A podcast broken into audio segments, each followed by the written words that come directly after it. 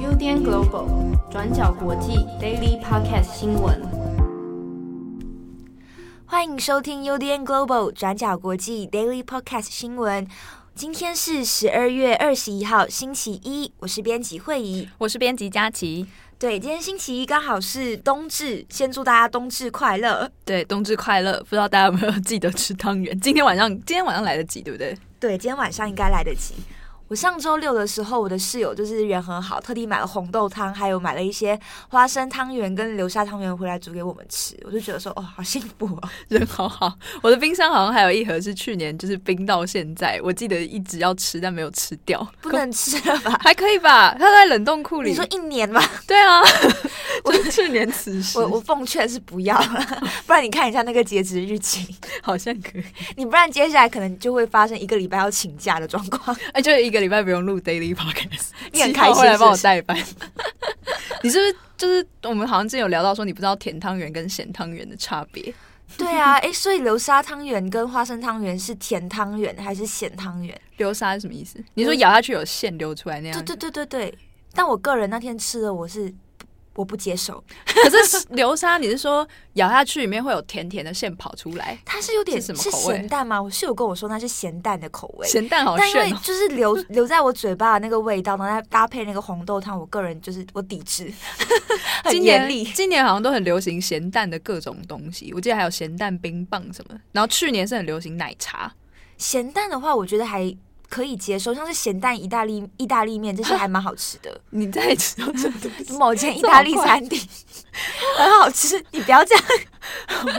就是作为一个那个 这样，我也不算咸蛋爱好者，好像不能讲。但我就觉得好好好震惊三观。可以啦，那个那个蛮好吃，那个我我推。哦，你之前是不是有说什么奶茶汤圆？对对对，就去年很流行，什么东西都要做珍珠奶茶，然后今年是什么流行，什么都要做咸蛋。我我的观察，市民观察。市民观察，那你觉得奶茶汤圆好好吃吗？我印象中好像蛮好吃，我忘记我买哪一家了，我我忘记了。但就有一个印象，就是就是奶茶感，奶茶 就茶味，有茶味，所以你吃下去就是会有奶茶的馅流出来。好了，如果大家今天也可以记得吃汤圆，就是也就对对啊，庆祝一下，有个小小的仪式感，这样子慰劳一下自己。那接下来我们一样要跟大家更新一下，今天有三则新闻。好，那我们来看到今天的第一则消息，也就是英国的变种病毒疫情再度升温。在星期六，也就是十二月十九日的时候，英国首相强生他宣布，英国的伦敦还有东南方的部分区域都会进入第四级警戒。那目前在这些区域呢，状况有一点形同封城，只有说需要外出工作或者是上学的人可以离开室内。另外，像是一些必需品的商店，还有美容院。都必须是要进行关闭的。这个措施呢，主要是因为英国近期发现的一支变种病毒，也就是 B. 一一七，它让英国伦敦还有东南部的这些像是肯特郡、艾塞克斯郡、贝德福德郡这些地方，在过去两个星期的疫情都急速的高升。像是以今天来说，单日的英国确诊数就来到了历史上破纪录的三万五千九百二十八人。那也有鉴于目前的状况非常的严重，英国的圣诞节呢，原本强生他是宣布说将会放五天的圣诞防疫假，在那个期间呢，将会有限度的允许圣诞的防疫泡泡政策，也就是说有三个家庭他们可以混合的聚在一起，时间是五天。不过呢，原本的这个防疫假也因为现在的疫情急速升温而被紧急刹车了。那先说目前新增的这个第四级区域嘛，就是最严格的警戒。在这一区的民众呢，就是刚刚提到的，除了工作上学以外都不能够出门。那另外民生必需品的商店也都要关闭。那呢，只能够和与家人以外的一个人在室外进行会面。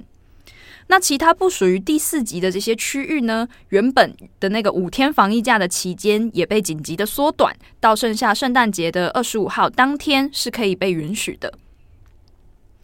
不过这样子临时宣布，几乎有点像是封城的这个状况，就引起了部分民众恐慌的情形。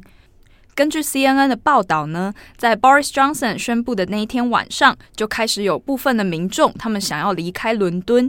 根据这个报道呢，就指出说，在周六的晚上七点，也就是强生他宣布完的几个钟头，在伦敦的几个车站，包括帕丁顿、王十字等车站，就已经都是没有列车可以搭乘的。那现场呢，也有很多民众在等候车子，那也有部分的混乱场面。针对这件事情呢，伦敦的市长萨迪克喊。他就指出说，现在在这个时间点，其实像强生这样子强行的引入封城的限制措施，对于民众来说是非常有毁灭性的，也有可能对于民生问题造成严重的即时冲击。那世界上也有许多其他的国家，也面对英国这次的变种病毒的问题，祭出了严格的限制交通的措施。根据 BBC 报道，包括像是爱尔兰、德国、法国、意大利、荷兰、比利时、加拿大等等，就是有非常多的国家，目前呢都是停止了往返英国的航班。那详细的状况也依各国的规定有所不同。像是法国呢，就也更严格的限制，就是从法国的时间，也就是星期天的晚上十一点开始，他们暂停了对于英国的所有海运和陆运。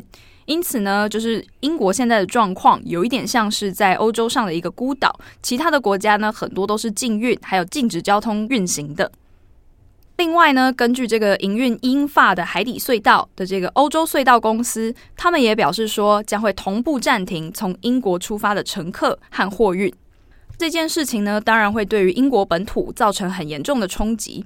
因为在过去每一天都会有大量往返英国的多佛港到法国的加莱港的运输货车在进行货物的传递。根据英国的这个公路运输协会政策总监麦肯兹，他就在报道中指出，最近几天呢，因为英国的脱欧还有圣诞节的高峰，让许多货品的需求都提高了，因此在隧道旁边就有非常长的就是运输货车的队伍。那现在边境关闭了，就代表很多的货品，还有易腐烂的食品，尤其是圣诞节需要的一些蔬菜，他们的供应链都会受到非常严重的影响。回看这一次的这个新型变种的病毒 B.1.1.7，其实呢，根据英国的《金融时报》报道，这一支病毒它最早是在九月二十号在英国的肯特郡被发现的。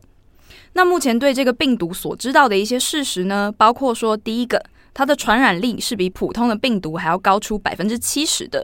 第二个则是这个变种病毒呢，B.1.1.7，它比过往的病毒株有更高的病毒负载量。简单来说呢，就是感染 B.1.1.7 的这些患者，他们的体内会生出更大量而且更密集的病毒量。那这件事情就有可能是导致它传播得更快、更广的原因之一。以伦敦的疫区来说，在十一月初的时候，有百分之二十八的新增病例是来自于这个 B.1.1.7 的病毒株。可是呢，到了十二月九号的时候，已经有百分之六十二的新增病例都是来自于 B.1.1.7。所以，根据目前的英国医疗专家，大部分呢是认为说，很有可能这个 B.1.1.7 是造成这一次伦敦和英国东南部的疫情大崩坏的主因之一。那另外这一支病毒株呢，目前也在荷兰、丹麦还有澳洲都被验出来了。不过呢，根据目前的英国医疗实验室还有 Boris Johnson 的说法，目前在重症率还有致死率方面都还没有明确的证据说这个 B E 一七的病毒株会有比较高的致死率跟重症率。那根据英国的报纸《每日电讯报》，他们也指出说，目前英国军方的化武实验室已经正在着手实验这个 B E 一七到底会不会影响现有疫苗的一些防疫效力。那预计结果呢，近期就会知道。第二则，我们要来看一下中国的新闻。那美国的《纽约时报》以及非盈利调查新闻机构 ProPublica 在十二月十九号星期六的时候指出，他们共同取得中国网信办的文件。中国网信办呢，是中国中央网络安全和信息委员会办公室。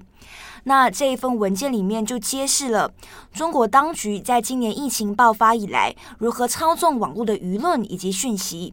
例如说，严厉控制疫情的资讯，包括压制吹哨人李文亮医生死讯等有关疫情的负面新闻。这两个媒体机构共同收到的这一份文件呢，是由两个组织提供的，一个叫做“揭秘中共”，一个叫做“中国数位时代”。揭秘中共是一个骇客组织，那中国数位时代是一个追踪中国网络监控的网站。那这些收到的文件里面，包含三千两百多则指示，以及一千八百多份的备忘录，主要都是来自中国网信办以及一个叫做中国云润大数据服务的公司。那这个叫做云润大数据服务公司呢，主要也是被地方政府用来监控网络上的一些讨论以及评论。那我们这边重点跟大家整理一下这些文件里面到底说了什么事情。首先呢，文件就显示了中国网信办呢，在今年一月的时候就控制了疫情资讯，要求新闻网站只能采用跟政府口径一致的消息，例如他们不准将新冠肺炎，也就是俗称的武汉肺炎，跟二零零二年在广东爆发的 SARS 相提并论。来到今年二月的时候，网信办也再度跟传媒发出指示，要求这些地方网站新闻要积极影响国际的舆论。他给的指示其实非常的详细，像是他们要求这些网站新闻说，是不是应该放在新闻网站的首页？那如果放了，你要放多久？甚至你哪一些标题是要使用黑体的，这些都有给予一个明确的指示。同时呢，他们也要求媒体禁止使用像是呃无法治愈啊、致命、封锁这一些的字眼，不能宣传有关病毒的负面新闻，来防止就是社会恐慌。来到二月七号的时候，我们都知道这一天是关键的日子，也就是吹哨人李文亮去世的日子。我们都知道，说李文亮曾经在疫情还没有开始爆发的时候，就已经警告过身边的朋友要留意一个呃奇怪的病毒，但是到最后却遭到地方政府的威胁。所以在李文亮在二月七号去世当天，他的微博就涌进了大量网友的留言。那这件事情也引起中国网友的愤怒，甚至当天晚上也出现很多条呼吁要言论自由的呼声。这件事情在当时候也引发国际的关注。也因此呢，根据《纽约时报》跟 ProPublica 收到的资料显示，中国网信办在那个时候就警告说，李文亮的死将会带来前所未有的挑战，所以就要求官员说，你要压制这一些负面新闻，包括媒体网站不可以将李文亮的死讯推送给读者，同时也要求社交媒体在热门话题上移除李文亮的名字。尤其也重点关注网上可能像是有关点蜡烛或者是戴口罩的这一类贴文。此外呢，文件也有说到，中国当局在当时候也利用大批的网络评论员来分散舆论的注意力，结果是大量哀悼李文亮的呃一些网上的活动啊，或者是纪念啊，也陆续都消失了，也有相关人士因此被逮捕。然而，当《纽约时报》跟 ProPublica 这篇报道出来之后，截至目前中午的录音时间，不论是中国官方或者是舆论大数据服务公司，都还没有任何的回应。最后一则，我们一样来看一下稍微轻松一点的新闻：美国的儿童教育电视节目《芝麻街》第一次推出了罗兴亚儿童的布偶角色。这个布偶角色呢，主要是一对六岁的罗兴亚孪生兄妹，一个叫做阿 Z，一个叫做 Nor。他们将和芝麻街著名的一个布偶角色叫做 Elmo，他们要一起带出一些有关数理啊、社交礼仪啊这一些的课程内容给全球的儿童观众。这边也带大家稍微了解一下罗兴亚难民的状况。那罗兴亚族呢，原本是居住在缅甸，那他们其实是信奉伊斯兰教的穆斯林，算是缅甸境内的少数族群。而过去呢，因为历史因素，罗兴亚人即便是居住在缅甸的境内，但是他们一直没有办法获得缅甸的公民身份，所以其实也就是所谓的无国籍人士。而近十年来，他们跟缅甸军方的冲突其实也一直在发生。那一直到二零一七年的时候，罗兴亚人遭到缅甸政府军方的屠杀，包括焚烧他们居住的村落，导致至少七十万人逃亡到邻国孟加拉，一直生活到现在。而他们居住的难民营，也就是全世界最大的难民营，人口密度非常的高。而在这些难民营里面呢，至少有半数是儿童。所以原本他们的处境都已经很辛苦了，像是儿童也面临说童婚啊、人口贩卖的问题。那随着今年疫情爆发之后，他们的处境其实也更加的辛苦。有鉴于此呢，芝麻街的节目制作人就表示说，他们希望可以透过这次的罗兴亚布偶的角色，来帮助罗兴亚的难民儿童克服从缅甸逃亡到孟加拉的创伤，同时也希望帮助他们度过疫情带来的冲击。过去我们都知道说，芝麻街这个节目呢，其实一直将各类的复杂议题啊融入到节目里面，带给全世界的儿童嘛，像是说呃生死的概念啊、离婚、艾滋病以及自闭症等这一些议题，他们甚至也为此创造出一些不同角色的布偶。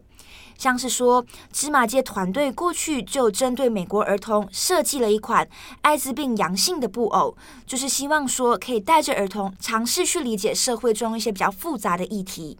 这一次会推出罗兴亚儿童布偶，也是基于这个目的。根据制作人的说法是，这套节目会以罗兴亚语来制作，那预计也会在孟加拉边境的难民营里面播放给罗兴亚的难民儿童。那以上就是今天的三则新闻。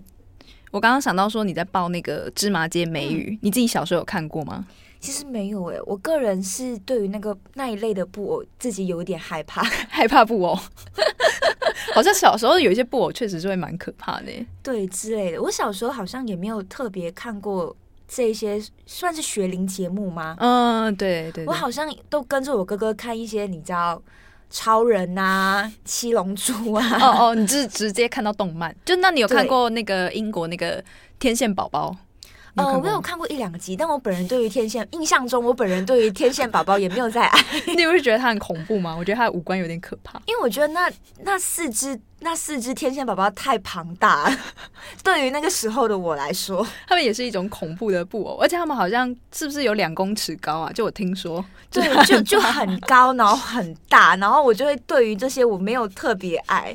所以我小时候好像都看一些小叮当啊，就是这一些大家都。比较嗯，大家都知道的节目，日本节目。哦。我是小时候还有看那个那个水果冰淇淋，就是有一个香蕉小男孩。这、啊、我知道，就是赵志强水果奶奶对吗？对，他会扮女装，然后演水果奶奶，然后讲一些故事。我知道他有一套那个他们自己的主题曲。哦，对对对对，哦天，好怀念哦。那我们没有要夜配，我们就只是刚好聊到童年回忆。现在还有吗？这个节目？我有点没印象，但我好像曾经看过他在电视上。我长大以后应应该可能还有，我我不确定。哦，我想到了，还有一些公主系列的啦，灰姑娘啊，白雪公主啊，哦、迪士尼的吗？对对，迪士尼系列的。哦、对，小时候也很爱看。我们好像变成怀旧动漫的那个，就会把，因为我小时候是短头发，有时候就会把那个毛巾套在自己的头上，哦、假装自己是长头发的人。你可以下次表演一下，这是什么意思？你没有经历过这一代？我没有短头，我小时候一直都是长头发。哦，小时候是短头发，要怎么把毛巾接上去啊？没有要接上去，就是套在自己的头上，然后把它塞进耳后。大家没有这样吗？你有点接了，我太懂。我觉得很好。那那我到此为止。那我到此为止。我觉得蛮可爱的，但是大家小时候应该就是很常看电视，然后就是模仿电视人物做一些可爱的事情。一定要的啊，不会吗？那我再揭露一个，你还要再好啊，可以。就是以前看那种中国古装剧，类似《还珠格格》之类的什么，就会幻想自己要有那套衣服。那怎么做啊？那很难做哎。没有，我跟你说这件事情就是。我就会把那个你知道我们盖的那个棉被，就是被，嗯，嗯对，然后就会套在自己的身上，假装自己有那那个长袍，会不会很重啊？就是很重，然后再戴，然后。好可怕，然后自己再就是把那个毛巾套在头上，就一个 头发就是头上披着毛巾，然后身上又披着棉被的人。所以你是要模仿《还珠格格》还是小燕小燕子？现在想起来觉得好像鬼哦，好可爱哦！天哪，好了，那以上就是今天的新闻跟闲聊，有点有点有点奇怪。没有啦，哦，对，也可以分享一下我。前几天收到一个听友在 IG 私讯我们说他自己做的便当哦，就是意大利面，我觉得看起来好厉害哦。我有看到是贝壳面那个吗？对对对对，对厉害。对，我原本立志说这周也要做一个厉害的便当，但到最后我还是偷懒。帮我等下可以看，你等下可以看到，我不知道自己在。煮什么东西？好，你不要打断我，我刚要做结。好啦，好好好。以上就是今天的三则新闻，还有后面的闲聊。我是编辑佳琪，我是编辑慧仪。那我们下次见，拜拜，拜拜。感谢大家的收听。想知道更多深度国际新闻，请上网搜寻 Udan Global 转角国际。